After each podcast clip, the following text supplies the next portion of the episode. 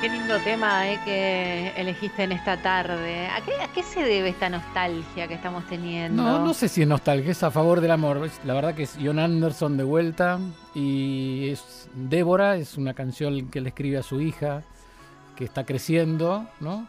Y recomiendo a los que quieren leer, es una carta que le escribe a su hija y le dice todo lo que le va a suceder cuando sea mayor y esté lejos de él.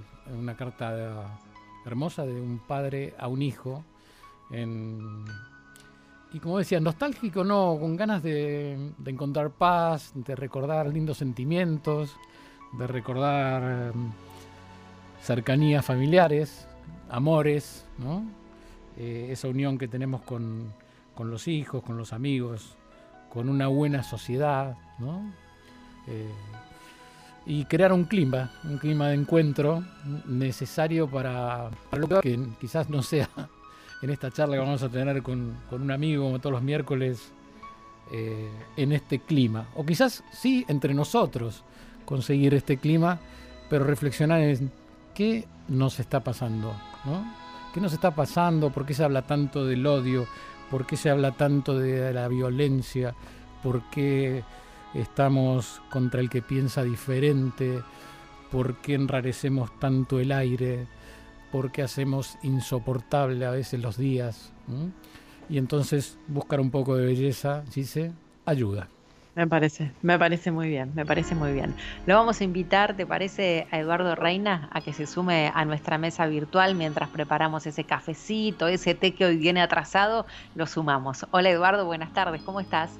Yo tengo, ¿cómo les va? Yo tengo que cortar entonces, después todo este clima que hay. Y bueno, tengo que hablar hoy. No, ¿sabes qué, que lo lindo que pasa aquí en esta mesa y pasa en Milenio en todos los programas es que nosotros podemos, invitamos a vivir y a convivir, ¿no? Entonces, me pareció buenísimo cuando me contaste, tengo ganas de hablar con eso, yo te dije, dale, Edu, dale con libertad y conversemos a fondo porque quizás nos sirva como, como sociedad y todos a decir, paremos un poquito la pelota. Lo dijo un político el otro día, creo, ¿no? Mm, sí, la verdad que este, una semana de vértigo, ¿no? Digamos, la verdad que es preocupante porque estamos en el medio de una pandemia, una crisis, bueno, todo eso no lo podemos este, solayar ni evitar hablar.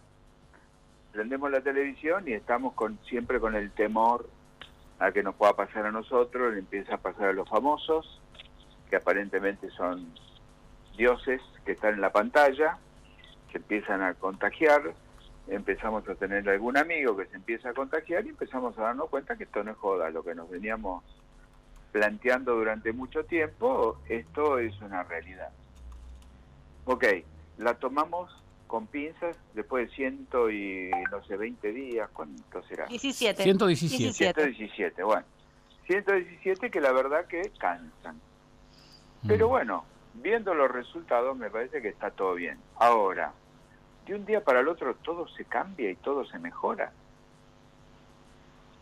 Eh, ¿Cómo explicarlo? Hasta hace cuatro días, no, porque no sabemos y que esto y que el otro pero la gente no está bien, la gente no está contenta, la gente en la calle está cansada, porque en definitiva, teníamos una discusión el otro día con un grupo, con, un con unos colegas con respecto a esto, y me dice, mira que hay mucha gente que quiere la cuarentena más que nosotros mm. y que está pensando que la cuarentena la protege. Pero me parece que le estamos todos fallando en algo, en decirle a la gente cómo sigue la historia. Porque en definitiva, si yo te digo, eh, voy a ir para verte, Santiago, entonces vos todos los días, o Gisela, exactamente igual, mm. todos los días estás esperando que yo vaya y no voy. Entonces algún día me vas a decir, Eduardo, mira, estoy podrido de esperarte, decime qué día venís y yo te espero con un asado, con un té, con lo que quieras, pero dame una certeza. Hoy no hay certeza. Entonces ahí ya tenemos un punto que es un patadón en contra al ánimo de más de uno de los argentinos. Ok, la imagen del presidente es buena, perfecto. La misma vicepresidenta de la nación, porque esto arranca así, ¿no? Empieza con un tuit diciéndole que teníamos que leer una nota de página 12 con respecto a Alfredo Sayeta, quien hincha de Racing, lo, aprecio muchísimo como periodista, lo respeto intelectualmente, etcétera, pero tiene una línea política definida y, hace su trabajo en función de su línea política. Está todo perfecto. Escribe Cristina que había que era justamente contra las reuniones que estaba armando Alberto. Eh, cuando estamos digiriendo eso, Macri dice me voy a Paraguay. Mm. Entonces todo el mundo metemos otro ingrediente en la cancha y este y metemos a Macri en Paraguay, está bien, está mal, pipí, que es la cuarentena, que no, que fue a hacer, cómo, podía esperar, no podía, me parece que eh, fue a buscar roña Macri, eh, busca una reunión en el medio de este golonqui que se está armando. Mm. A todo esto sale Eve Bonafini, Eve Bonafini, como siempre, le manda carta a la reina, le manda carta a Alberto, le manda, ella se piensa que detrás de una lucha justa que pueda haber tenido, tiene derecho a hacer lo que quiera. Y me parece que habremos visto la, preocupación de la reina de Inglaterra cuando le mandó la carta de Bonafini. No le contestó al toque, por supuesto. Pero eh, déjame hacer ahí, déjame una lucha justa. Eh, yo, yo me hago cargo, ¿eh? Yo no meto a Eve dentro de las madres. Puede haber sido la línea fundadora, pero realmente su ideología y su violencia no me hacen sentir la parte de, la, de las madres. Reconozco su dolor, es más, la, la conozco, vos sabés que la conozco y hace muchos años por trabajo eh, la recibí y, tuve que producir entrevistas cuando ella viajó por primera vez a, España. O sea que charlé con ella. Pero creo que hoy es una persona que no suma. Yo no me siento con una abuela y después me siento con Eve, ¿no? No, eh, obviamente, obviamente. Por eso digo, podemos respetarle su pasado si se quiere, ¿sí? pero hoy, por eso te digo, este, estoy hablando haciendo una utopía, que la reina se preocupó mucho por la carta o que Alberto tampoco se preocupó demasiado porque Alberto le contestó mm. con evasivas y como diciendo, lo lamento, qué sé yo. Este, Tati Almeida también se suma a todo esto. Mm. ¿sí? Atrás de Eve sale Tati Almeida a pegar. Entonces vos decís, pucha, ¿qué es lo que está pasando? Entonces cuando estás comiéndote esas piñas que te están pegando, mm. aparece la otra interna con Debido y Grabois. Mm. Sale Debido a apoyar a Estoy haciendo un relato como para más o menos entrar en clima, ¿no? Sí, sí. Sale Debido. Veo a dónde va. hablar. A Vamos, Eduardo, un, un, segundito. Eduardo, eh, quiero poner en contexto esto porque quizás hay oyentes que no sé qué se trata y todo comenzó por una carta que le escribió Eve de Bonafini al presidente criticando el encuentro que había tenido el presidente con los empresarios, porque el presidente Alberto Fernández invitó a un grupo de empresarios a una reunión. Simplemente eso, quería aclarar. Claro, perfecto. Sí, y de, un montón de hechos que, está contándonos eh, Eduardo que, están, que fueron pasando, ¿no? Documentos, puteadas, este, cartas, twitters. ¿eh? Claro, y diciéndose groserías, ¿viste? Porque qué sé yo, hay cosas que duelen, ¿no? Que coincido absolutamente con la nota de las madres de Plaza de Mayo, está diciendo estoy en contra de Alberto, obviamente. Mm. Y, y grabó y le dice, no sé cómo te da la cara con varios de esos que están en la foto te juntabas a hacer negocios.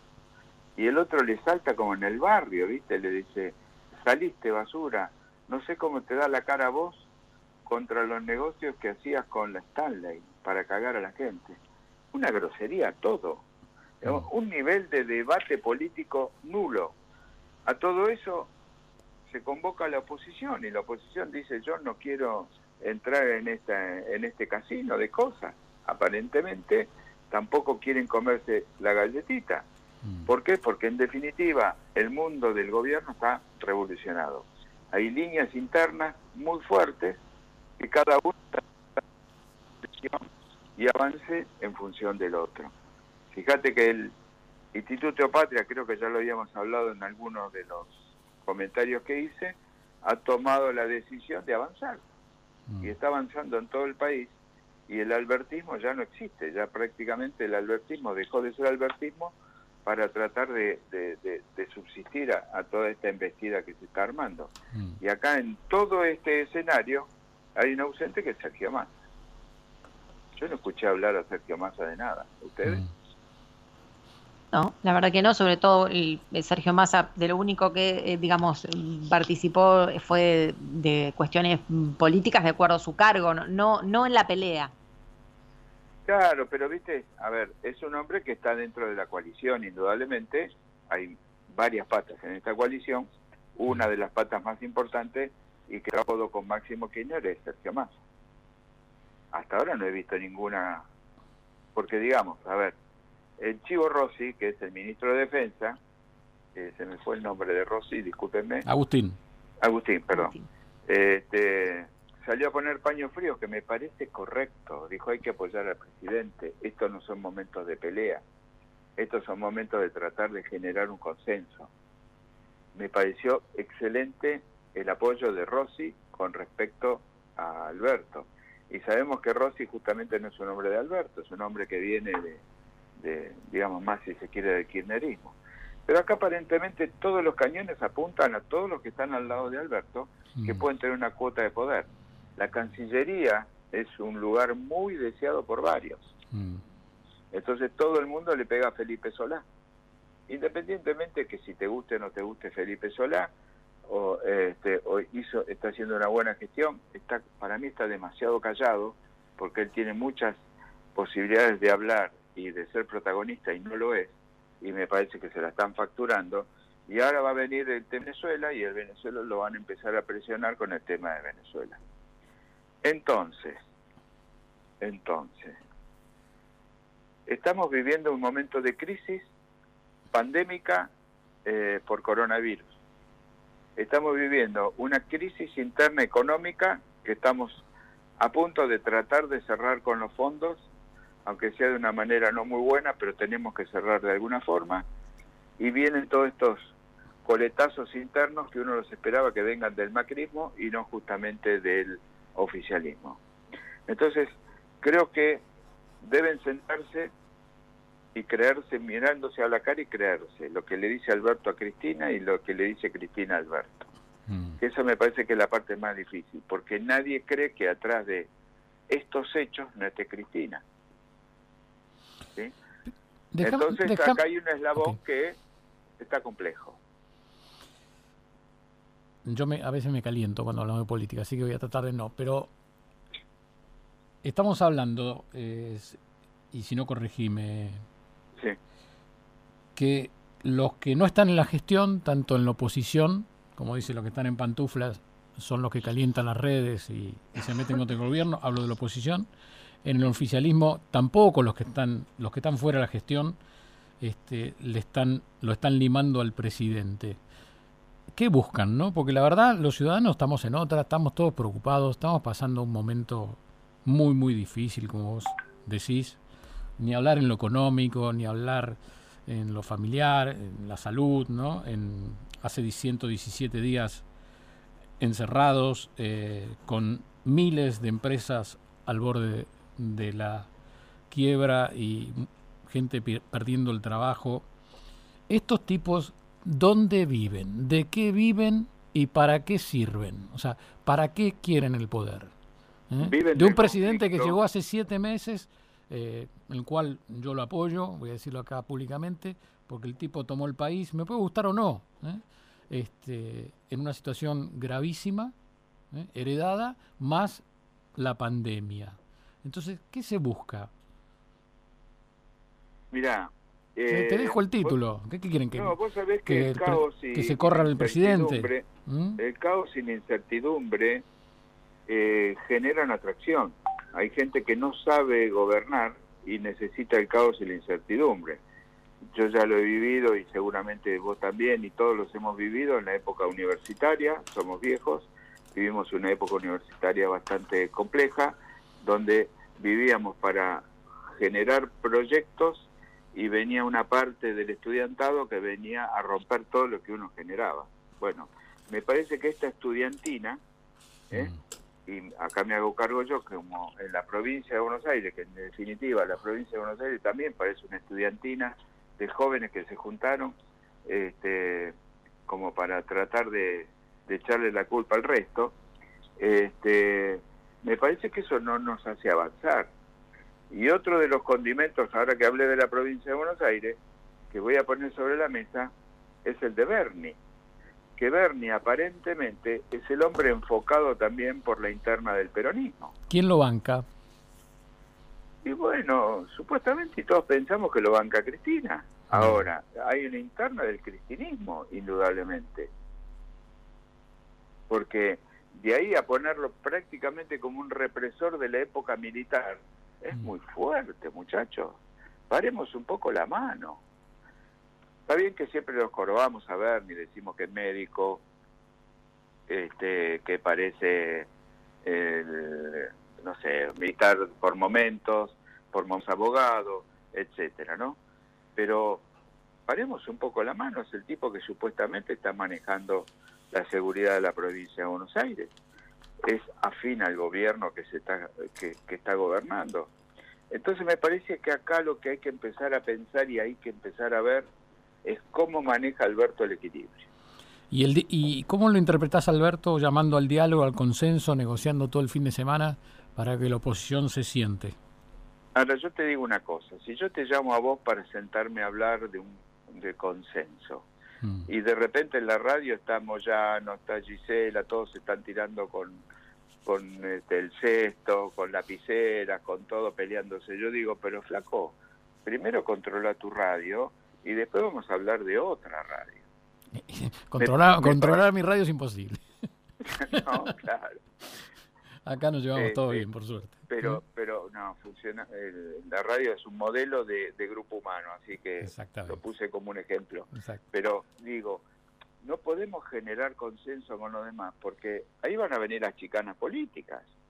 Mm. Nadie va a querer perderse la oportunidad de decirle, muchachos, lo de ustedes es un despelote.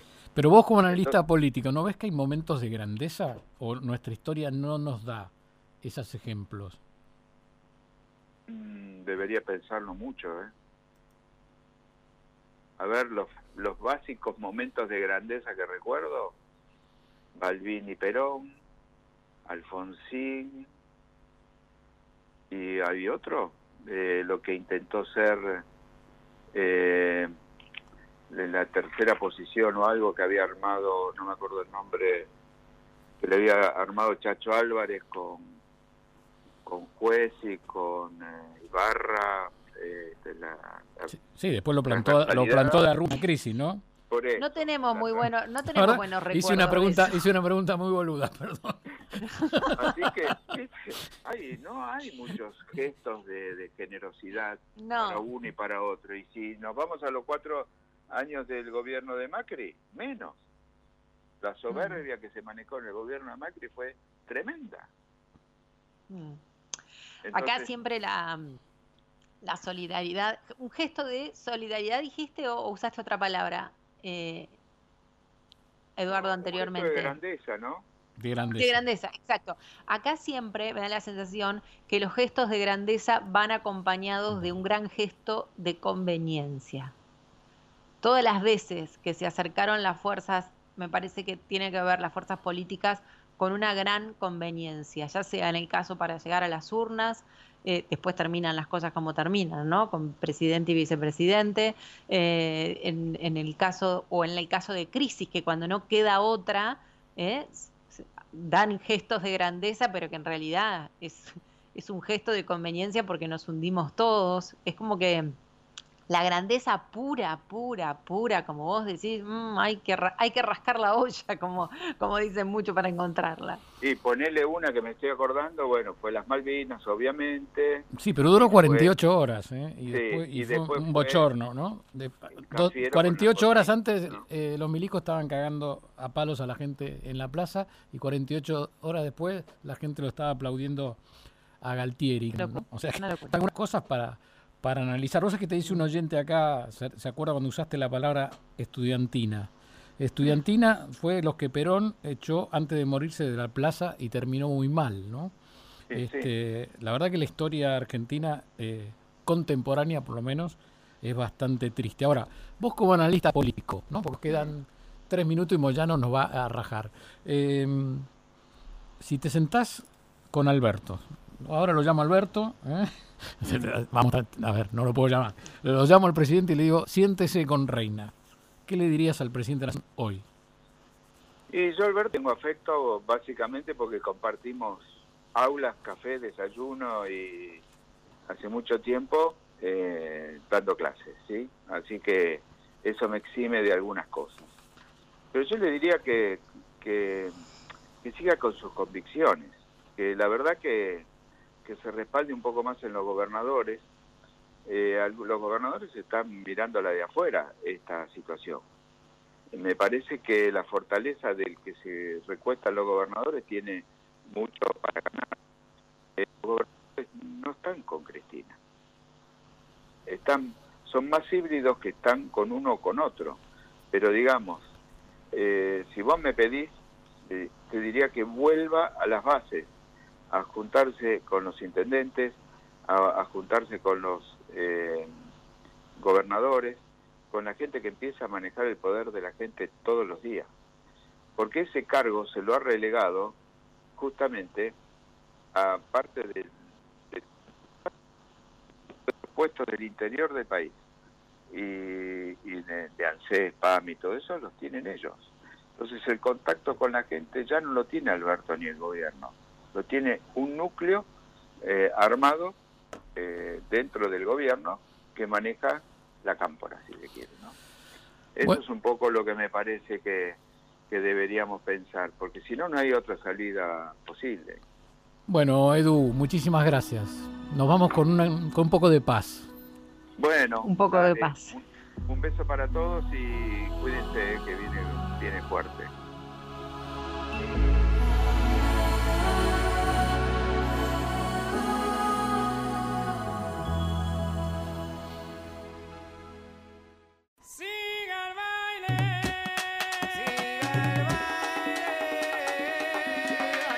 Te armó. Te armó.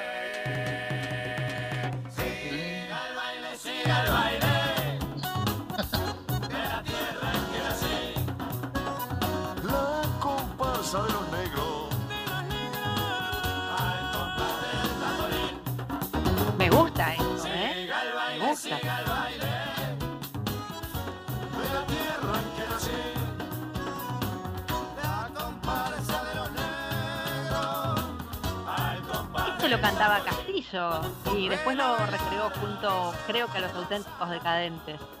Y el negro Rada y un montón de gente, ¿no? Sí, sí sin duda. ¿Mm? Bueno, sigue el baile, sigue el baile. Ahora el baile puede seguir en Twitter, así se siguen todos puteando y en, todos lados, y los políticos. Pero nosotros vamos a tratar de pasar un buen momento. ¿Qué te parece, sí? Me parece bien, como siempre, como siempre.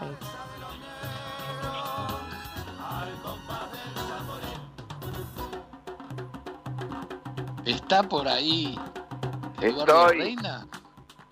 Estoy acá. ¿Estás ahí? Todo tiene que ver con todo, muchachos. Todo tiene que ver con todo. ¿Ustedes vieron la película La Luna de Avellaneda? Sí, espectacular. Bueno, esta es la música de La Luna de Avellaneda. Entonces, como me puse a ver algo, dije, esto le va a encantar a los chicos porque en definitiva estamos en cuarentena. Y si nos contaminamos con lo como estaban hablando recién con Sucho, todo, estaban todos muy muy este con el tema del día, pero no estamos pensando en profundidad los temas que se nos vienen. Eh, Entonces se me ocurrió se me ocurrió pensar en un tema que me preocupa. Y me preocupan los clubes de barrio, mira. Eh, los clubes de barrio tienen algunos más de 100 años. Todos fuimos un club de barrio, ¿o no? Era el club donde nos contenía, donde podíamos encontrar al, al cantinero le decíamos, Juan, mañana te traigo los 10 pesos de la bebida, de la viducola, ponen en aquel momento, este, y el sanguchito de salami queso o de lo que sea, este, porque no mamá no, no me encontraba mamá y me dijo, sí, vení mañana tranquilo Eduardo y me lo pagas. Hoy esos clubes de barrio se están perdiendo. Hoy esos clubes de barrio que eran los contenedores, los que nos formaban, los que nos enseñaban la disciplina, se están perdiendo. Y entonces hay muchos que le echan la culpa a la globalización, la flexibilización laboral, a las etcétera. Pero hay un concepto. Hay muchos clubes de barrio en nuestro país que se están perdiendo. Entonces estamos hablando, no estamos hablando de un tema menor, porque en definitiva estamos hablando de, mira, te voy a decir la cifra que más o menos tengo por acá, dando vuelta, eh, son 2.844 porteños y bonaerenses y 3.936 en las 23 provincias. Estamos hablando de un montón de lugares donde los chicos han perdido la oportunidad de ser contenidos. Los chicos, los, grandes y los viejos, todo, claro. Es cultural, los que van a jugar las cartas, al ajedrez, todas esas cosas. Entonces, este, es un universo donde hay 300.000 dirigentes, pero mm. dirigentes de los sanos, ¿no? Estamos hablando del club donde el presidente tiene que ir al IGJ, tiene que hacer las asambleas, a veces tiene que poner dinero de su bolsillo. ¿Por qué? Porque en definitiva si no le cortan la luz. eso, eso es muy importante. No cobran, no chorean, esto no chorean. Esto lo único que hacen es pensar en dejar una gestión que en el barrio digan, don Luis fue el mejor presidente de la última década, de los últimos 20 años, 30, mm. o por lo menos que digan, don Luis no choreó. Y entonces hoy los clubes están en un problema tremendo. ¿Por qué? Porque los clubes están vacíos. El tema de la pandemia. Los clubes no tienen ingresos. Los clubes no tienen, la gente no puede pagar porque está complicado el tema económico, la cuota social. No tienen el bar, que también el bar daba unos pesitos por la concesión. No pueden alquilar locales dentro del club para hacer un evento, etcétera. Y el club se está desmoronando y tiene una problemática que también hay que atender. Entonces, nos pusimos a bucear un poco en toda esta problemática y nos damos cuenta que el club de barrio no puede desaparecer. ¿Por qué? Porque en definitiva es una parte más allá del deporte, hacen una, una, una gran eh, tarea de contención social en asistencia con merenderos, este, actividades eh, de asistencia de salud, etcétera. Entonces, mira, como para que tengamos en cuenta, 255 mil personas fueron de asistentes y otras prestaciones de merendero en clubes de en clubes de barrio. 250 mil personas en eh, asistencia de salud. Prestaciones de actividad de comedor, 186 mil personas. Es mucha gente. Después hacen trueque, feria, asistentes de otras prestaciones, hacen eh, cine de barrio, eh, asistencia a violencia de género, etcétera. Y contienen a los como bien decías vos, Santi, a los jubilados, a la gente grande y a los chicos. Mm. Ahora, Entonces quería, quería plantearlo para que lo charlemos un poco porque me pareció interesante. No, súper súper interesante, Eduardo. Nosotros habíamos hablado con grandes clubes, otra vez hablamos con la gente de ciudad y cerca de la radio, con la gente de obras que la están pasando realmente, obras sanitarias, que están pasando realmente mal porque tienen el, el club cerrado. Ahora estos clubes de barrio también empezaron a estar muy golpeados con el tarifazo del gobierno anterior. Exactamente, entonces los clubes de barrio hoy que están cerrados y como estamos en cuarentena, le están haciendo el, el último consumo estadístico del año pasado, el club está cerrado y le facturan un montón de guita.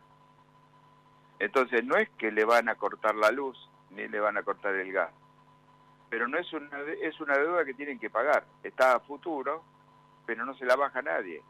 Entonces, mm. en más de un club de, de, club de fútbol, lo digo de, de, una forma que se me escapa, porque habitualmente uno es referente a un club de fútbol, pero el club de barrio es el, el, este, el más golpeado, porque de repente le entran 100 mil pesos de gastos de gas, de luz, como pagaba el año pasado con el club lleno, y este año no tiene actividad.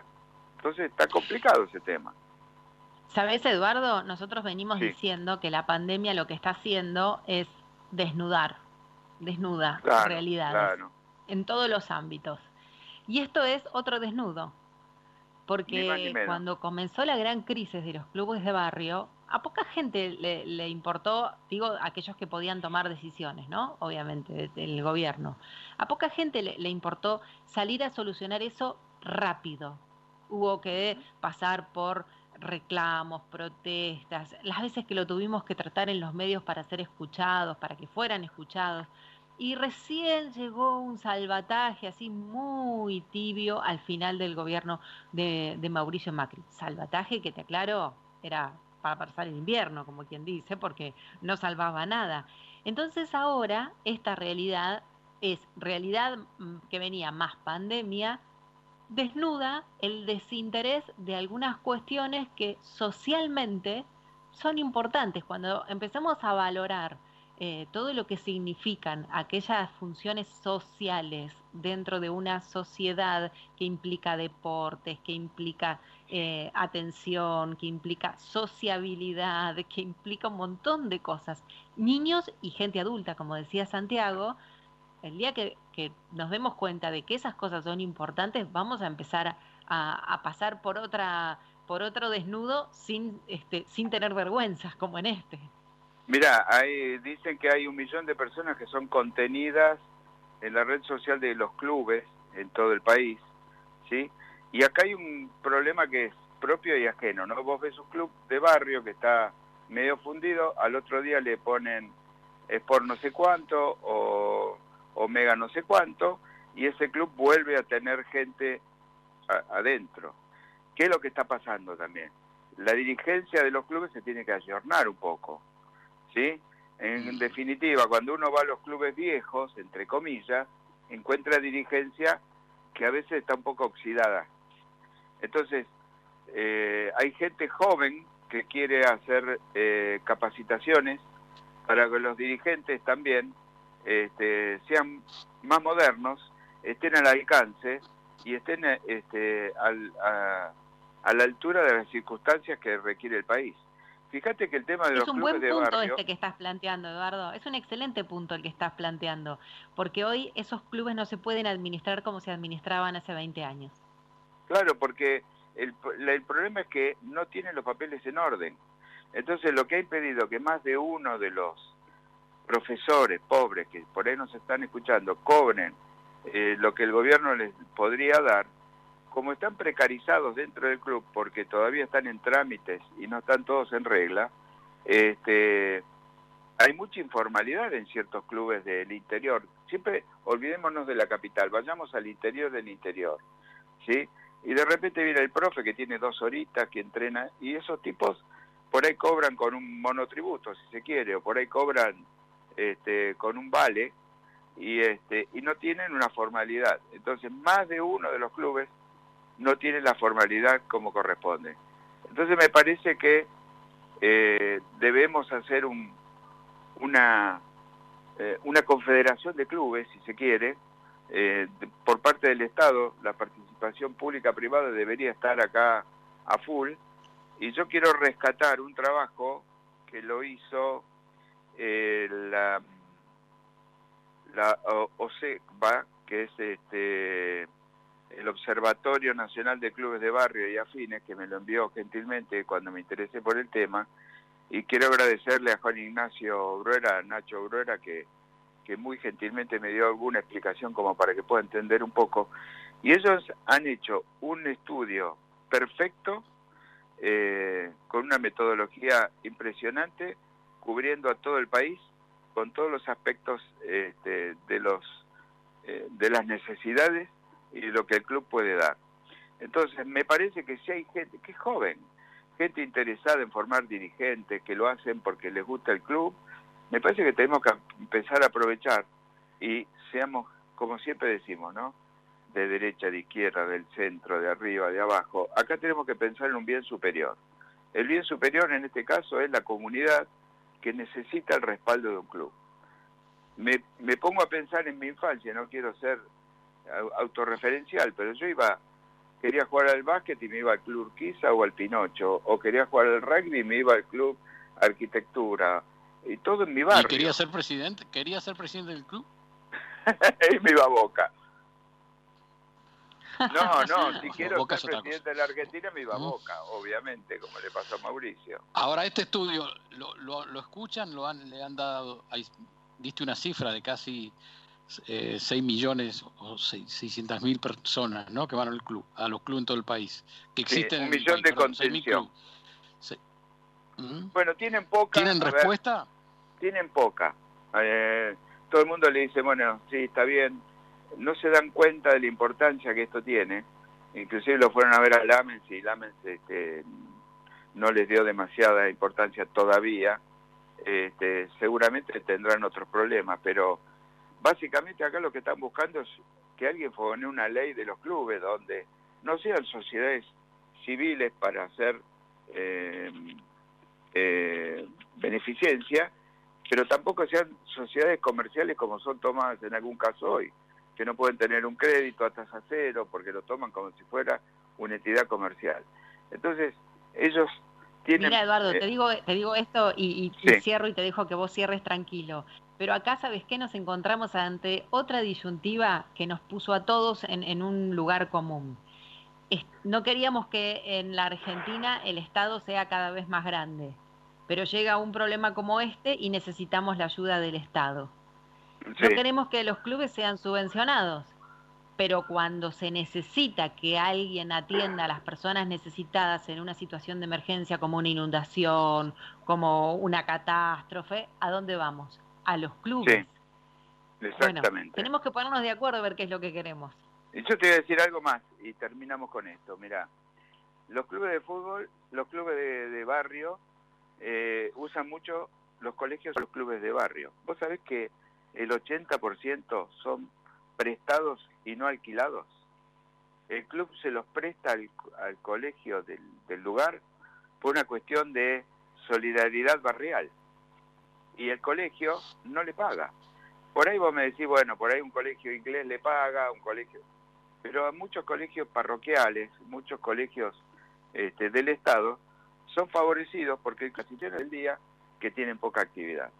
Así que bueno, otra pastillita que ponemos para esta cuarentena para ir pensando y... y bueno, y recordar también que muchos de esos clubes hoy son lugares de aislamiento. ¿eh?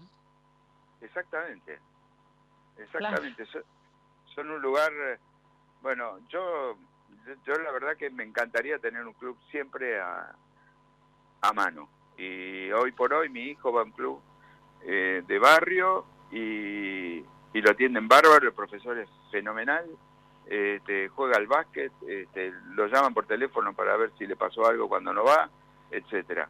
Quiero decir que esa contención es difícil de encontrar en un mundo, como decíamos al inicio, globalizado, que no le importa al otro, etcétera, etcétera, donde pagas una cuota y nada más. Eduardo, muchas gracias por habernos acompañado en esta tarde. Chao chicos. Chau, chau. Eduardo Reina con nosotros y nos deja pensando ¿eh? sobre todo esto que nos replanteamos ante una crisis o ante una situación crítica como esta, como la que estamos pasando. Eduardo Reina. De la tierra